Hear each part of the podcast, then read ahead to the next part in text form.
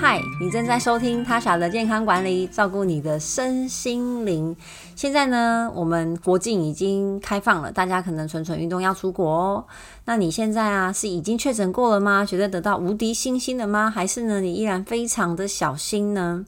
现在我们已经知道啊，COVID-19 有不少的后遗症。那之前我们聊过。如果你本身已经是慢性病患者，尤其是糖尿病患者，在感染 COVID-19 之后啊，重症的风险比较高。现在关于后遗症啊、重症啊，又有新的研究、新的关联性，就是如果有一些因素，好，可能是家族遗传啊，或你本来血糖控制不佳啊，你在确诊之后罹患糖尿病的风险会比一般人来的高。现在有个名词叫做 Long COVID 长新冠。就是我确诊过，然后我快筛出现了阴性，我终于出关了，但是却一直有一些相关的症状，就是后遗症，像是极度的疲倦啊，很累啊，我喘不过去，常常觉得呼吸胸很闷，哦，脑雾，这是大家之前最常讲的。那有些人会影响到睡眠，或是觉得心悸、胸口不舒服、嗅觉、味觉的改变、关节疼痛等等，甚至我之前看新闻看到有一个比较严重的是。有人确诊之后呢，他整个行走的能力是有受到影响的。那国际知名期刊《赤洛针》在呃今年的三月二十一号有发表一个最新的研究，他把十八名的受试者分成三个组别进行追踪。研究的结论呢，就是说我们经过 COVID-19 的急性期之后，他虽然在 COVID 的定义当中是已经康复了，可是呢，他罹患糖尿病。或是他原本就有糖尿病，他增加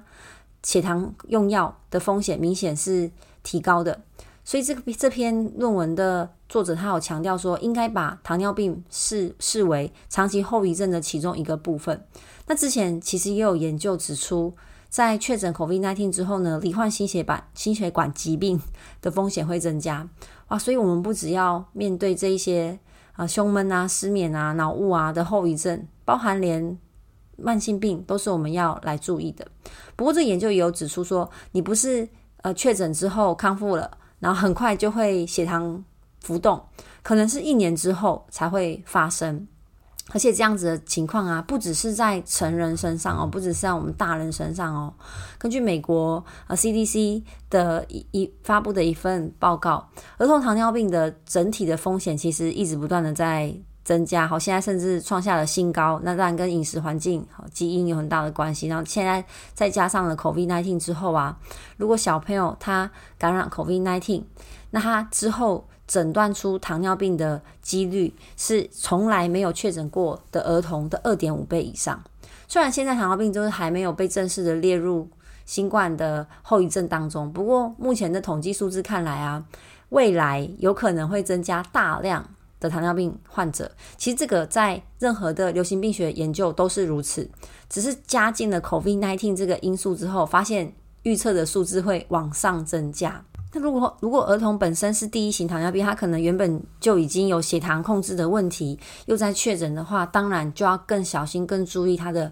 嗯血糖控制，因为染疫之后血糖可能会更容易变严重，和浮动会比较大。我们就要更认真的去避免感染啊，或是转成重症啊，也要鼓励民众呢尽量去施打疫苗。现在第四季已经开放了嘛，啊，个人的一些生活饮食习惯啊，这些都需要去调整。其实糖尿病，我们之前好像有几集都有讲到，它目前是我们国人十大死因之一，每年呢。大概都有十六万的新的呃糖尿病的患者，而且啊，呃，卫生署认为其实应该很多人是有糖尿病，但是他不知道，也没有呃透过医疗去确定。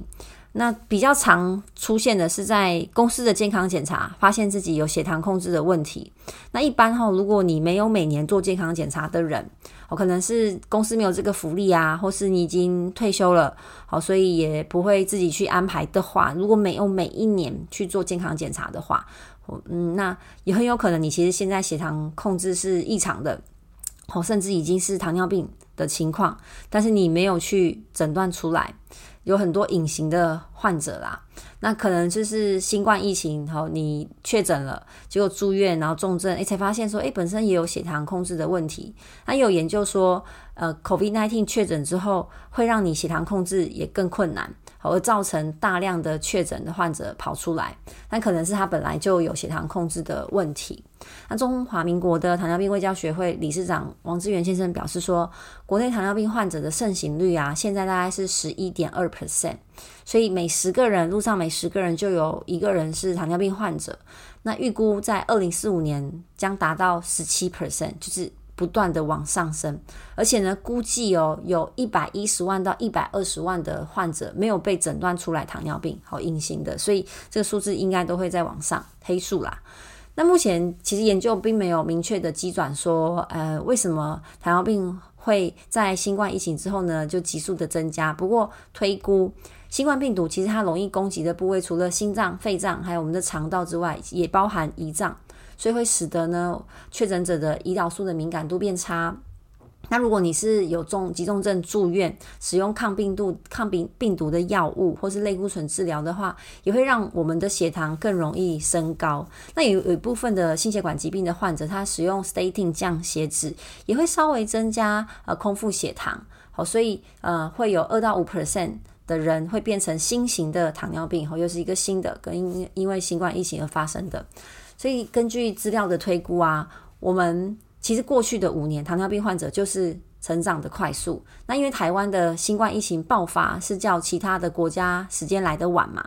因此呢，国内目前也没有统计说新型糖尿病的影响。但未来两到三年糖尿病患者的增加，好像是一个蛮大的关键。希望之后会有看到新的研究。那除了新冠疫情，呃，增加了这个糖尿病之外，其实台湾国内年轻人最常见的第二型糖尿病，本来预估在未来会用十倍的速度成长。就每年新诊断的糖尿病患者当中啊，大概有十五 percent 是四十岁以下，好，四十岁以下都可以算年轻啊。那更不用说三十岁以下，也是一个隐忧的族群。那推估哦，十九岁以下的第二型糖尿病患者，在二零四五年也会用十倍的速度往上升。好，所以大家推一下，十九岁。好，现在呃，到二零四五年之后大概是几岁？其实大家也是在四十岁左右。那三十九岁以下也会用三点六倍的速度在增加。好，那年轻患者呢，在糖尿病的治疗上，其实会比高龄族群更容易失控。可能你会觉得说，诶，可是他可能呃会比较会上网找资料啊，或是说比较能够能跟医疗人员沟通啊，应该比较好控制吧？四十岁以下的族群。理论上是这样，但是呢，因为这个族群多半都还在工作，好生活非常的忙碌，也有很多的聚餐，可能不想错过美食。所以呢，在医嘱的遵行上就有一定的困难度，就可能知道这个不好，这个会升高血糖。但年轻的族群可能会有个心态说，反正我在吃药，反正我在打针，好，我可能多打一点，好，那不想要错过聚餐或是欢乐的时刻，呃，可能压力大也会影响到血糖哦，睡眠也会影响到血糖，而导致呢血糖控制呢较七十岁以上的族群更不佳。那如果我们这么早这么年轻就罹患，糖尿病哦，有血糖控制的问题，大家就是要想象说，我的器官就好像泡在糖水里面。那除了新冠会有后遗症之外啊，糖尿病其实可怕的是它的并发症，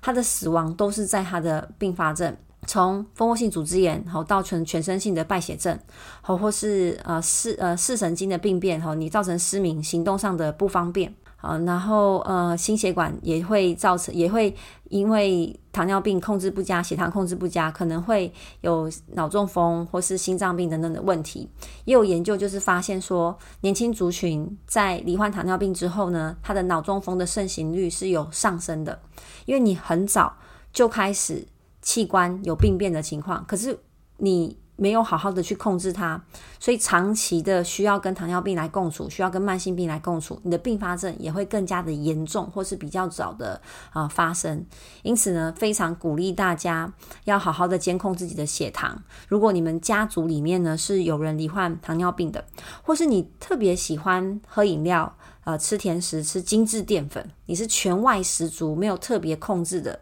基本上都会是这样。因为外食啊，淀粉吃到是最方便的，或是呢，你有体重过重的问题，所以我会鼓励大家，哦，可能你很难去监控你的血糖，如果你家里没有血糖机的话，但是体重的监控非常容易，只要有一个体重机，到处都可以买得到。如果有体重过重的问题，我们就先控制体重就好。那最好啦，养成每年都有健康检查的习惯，去看自己，扫一下自己的脂肪肝内脏超音波啊，腹部超音波，然后呃，看一下自己的血糖、血压。呃，让自己有这个对健康基本的概念，知道我现在的状态是什么，然后先控制体重。好，再次强调，先控制体重。其实年轻族群只要愿意控制体重的话，哦，多半的慢性病都可以控到受到很好的控制。那我前阵子哦，也是因为一些原因和工作的原因、生活的原因，让我的体重呢，呃，很快的时间内呢，明显的增加，就在一个月内啦，胖了大概呃两三公斤。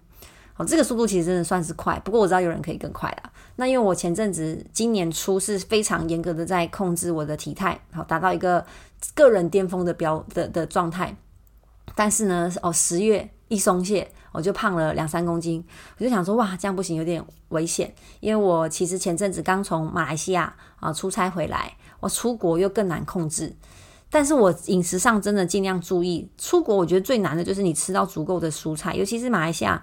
几乎没有什么蔬菜，它的外食后，呃，蔬菜非常的难找到，因为他们是很多文化聚集在一起。有些呃餐厅是真的蔬菜，第一个它可能菜单上就只有一个，然后这个又不好吃，这样，然后又很可能又很油。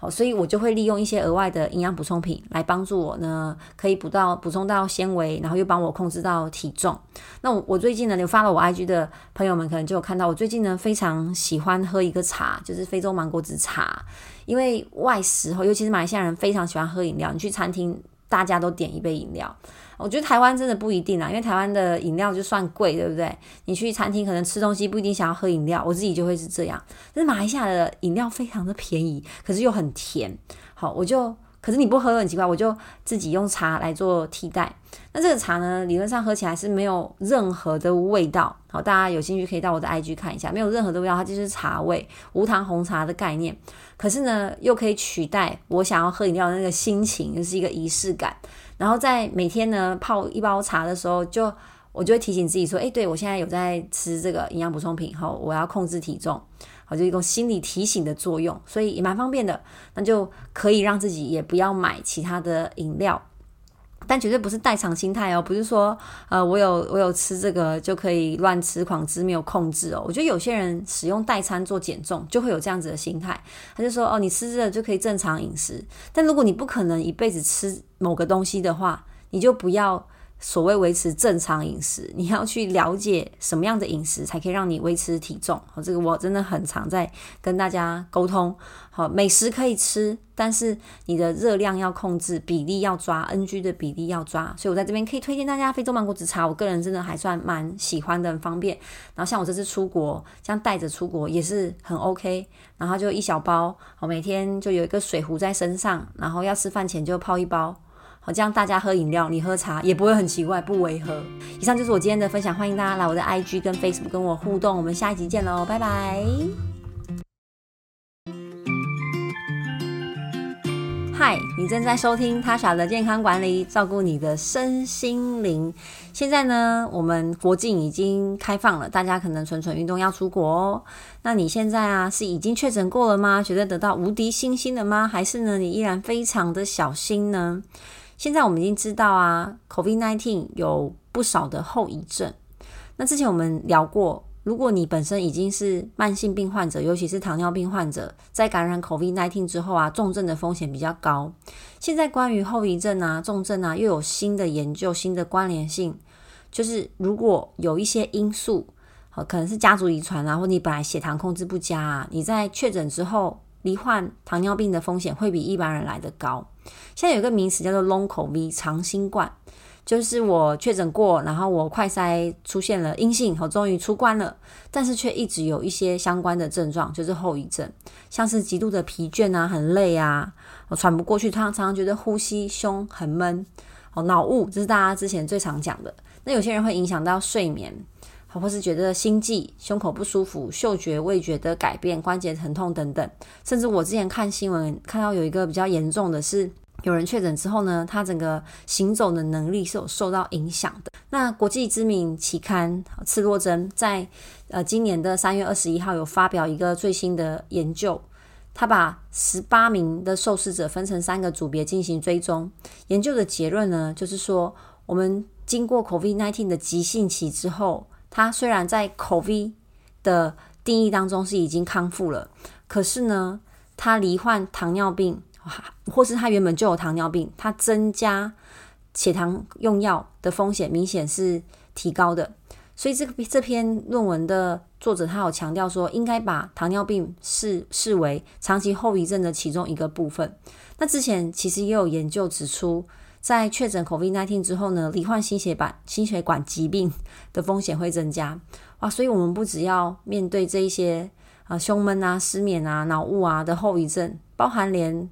慢性病都是我们要来注意的。不过，这研究也有指出说，你不是呃确诊之后康复了，然后很快就会血糖浮动，可能是一年之后才会发生。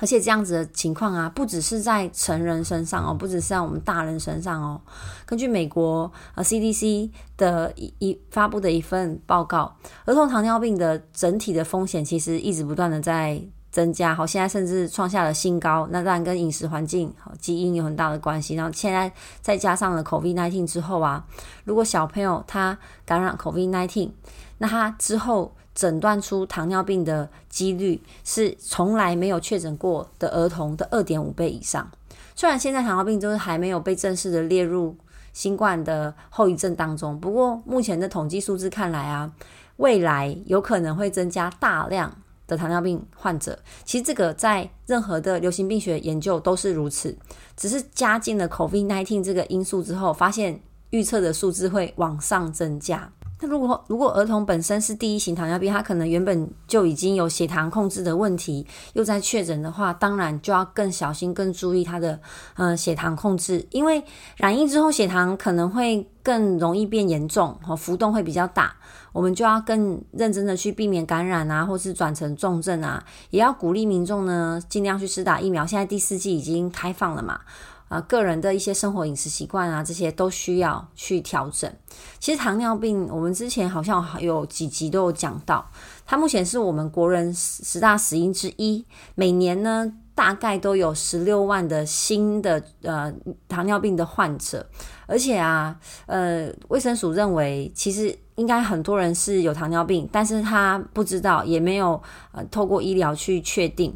那比较常出现的是在公司的健康检查，发现自己有血糖控制的问题。那一般哈，如果你没有每年做健康检查的人，哦，可能是公司没有这个福利啊，或是你已经退休了，好，所以也不会自己去安排的话，如果没有每一年去做健康检查的话，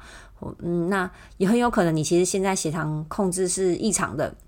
哦，甚至已经是糖尿病的情况，但是你没有去诊断出来。有很多隐形的患者啦，那可能就是新冠疫情，然后你确诊了，结果住院，然后重症，诶，才发现说，诶，本身也有血糖控制的问题。那有研究说，呃，COVID-19 确诊之后，会让你血糖控制也更困难。而造成大量的确诊的患者跑出来，那可能是他本来就有血糖控制的问题。那中华民国的糖尿病卫教学会理事长王志源先生表示说，国内糖尿病患者的盛行率啊，现在大概是十一点二 percent，所以每十个人路上每十个人就有一个人是糖尿病患者。那预估在二零四五年将达到十七 percent，就是。不断的往上升，而且呢，估计哦，有一百一十万到一百二十万的患者没有被诊断出来糖尿病，好隐形的，所以这个数字应该都会在往上黑数啦。那目前其实研究并没有明确的机转说，呃，为什么糖尿病会在新冠疫情之后呢就急速的增加？不过推估新冠病毒其实它容易攻击的部位，除了心脏、肺脏还有我们的肠道之外，也包含胰脏。所以会使得呢确诊者的胰岛素的敏感度变差。那如果你是有重急重症住院，使用抗病毒抗病病毒的药物或是类固醇治疗的话，也会让我们的血糖更容易升高。那有有一部分的心血管疾病的患者，他使用 statin 降血脂，也会稍微增加呃空腹血糖。好，所以呃会有二到五 percent 的人会变成新型的糖尿病，后又是一个新的跟因因为新冠疫情而发生的。所以根据资料的推估啊，我们其实过去的五年糖尿病患者就是成长的快速。那因为台湾的新冠疫情爆发是较其他的国家时间来的晚嘛，因此呢，国内目前也没有统计说新型糖尿病的影响，但。未来两到三年，糖尿病患者的增加好像是一个蛮大的关键。希望之后会有看到新的研究。那除了新冠疫情呃增加了这个糖尿病之外，其实台湾国内年轻人最常见的第二型糖尿病，本来预估在未来会用十倍的速度成长。就每年新诊断的糖尿病患者当中啊，大概有十五 percent 是四十岁以下，好，四十岁以下都可以算年轻啊。那更不用说三十岁以下，也是一个隐忧的族群。那推估哦，十九岁以下的第二型糖尿病患者，在二零四五年也会用十倍的速度往上升。好，所以大家推一下，十九岁，好，现在呃到二零四五年之后大概是几岁？其实大家也是在四十岁左右。那三十九岁以下也会用三点六倍的速度在增加。好，那年轻患者呢，在糖尿病的治疗上，其实会比高龄族群更容易失控。可能你会觉得说，诶，可是他可能呃会比较会上网找资料啊，或者说比较能够能跟医疗人员沟通啊，应该比较好控制吧。四十岁以下的族群，理论上是这样，但是呢，因为这个族群多半都还在工作。好，生活非常的忙碌，也有很多的聚餐，可能不想错过美食，所以呢，在医嘱的遵行上就有一定的困难度，就可能知道这个不好，这个会升高血糖，但年轻的族群可能会有个心态说，反正我在吃药，反正我在打针，好，我可以多打一点，好，那不想要错过聚餐或是欢乐的时刻。呃，可能压力大也会影响到血糖哦，睡眠也会影响到血糖，而导致呢血糖控制呢较七十岁以上的族群更不佳。那如果我们这么早这么年轻就罹患糖尿病哦，有血糖控制的问题，大家就是要想象说，我的器官就好像泡在糖水里面。那除了新冠会有后遗症之外啊，糖尿病其实可怕的是它的并发症，它的死亡都是在它的并发症。从蜂窝性组织炎，好到全全身性的败血症，好或是呃视呃视神经的病变，好你造成失明、行动上的不方便，好然后呃心血管也会造成，也会因为糖尿病控制不佳、血糖控制不佳，可能会有脑中风或是心脏病等等的问题。也有研究就是发现说，年轻族群在罹患糖尿病之后呢，他的脑中风的盛行率是有上升的，因为你很早就开始。器官有病变的情况，可是你没有好好的去控制它，所以长期的需要跟糖尿病来共处，需要跟慢性病来共处，你的并发症也会更加的严重，或是比较早的啊发生。因此呢，非常鼓励大家要好好的监控自己的血糖。如果你们家族里面呢是有人罹患糖尿病的，或是你特别喜欢喝饮料、呃吃甜食、吃精致淀粉，你是全外十足，没有特别控制的，基本上都会是这样。因为外食啊，淀粉吃到是最方便的，或是呢，你有体重过重的问题，所以我会鼓励大家，哦，可能你很难去监控你的血糖，如果你家里没有血糖机的话，但是体重的监控非常容易，只要有一个体重机，到处都可以买得到。如果有体重过重的问题，我们就先控制体重就好。那。最好啦，养成每年都有健康检查的习惯，去看自己，扫一下自己的脂肪肝内脏超音波啊，腹部超音波，然后呃看一下自己的血糖、血压。呃，让自己有这个对健康基本的概念，知道我现在的状态是什么，然后先控制体重。好，再次强调，先控制体重。其实年轻族群只要愿意控制体重的话，哦，多半的慢性病都可以控到受到很好的控制。那我前阵子哦，也是因为一些原因和工作的原因、生活的原因，让我的体重呢，呃，很快的时间内呢，明显的增加，就在一个月内啦，胖了大概呃两三公斤。哦，这个速度其实真的算是快，不过我知道有人可以更快啦。那因为我前阵子今年初是非常严格的在控制我的体态，好达到一个个人巅峰的标的的状态。但是呢，哦十月一松懈，我就胖了两三公斤。我就想说，哇，这样不行，有点危险。因为我其实前阵子刚从马来西亚啊出差回来，我出国又更难控制。但是我饮食上真的尽量注意。出国我觉得最难的就是你吃到足够的蔬菜，尤其是马来西亚。几乎没有什么蔬菜，它的外食后，呃，蔬菜非常的难找到，因为他们是很多文化聚集在一起，有些呃餐厅是真的蔬菜，第一个它可能菜单上就只有一个，然后这个又不好吃，这样，然后又很可能又很油。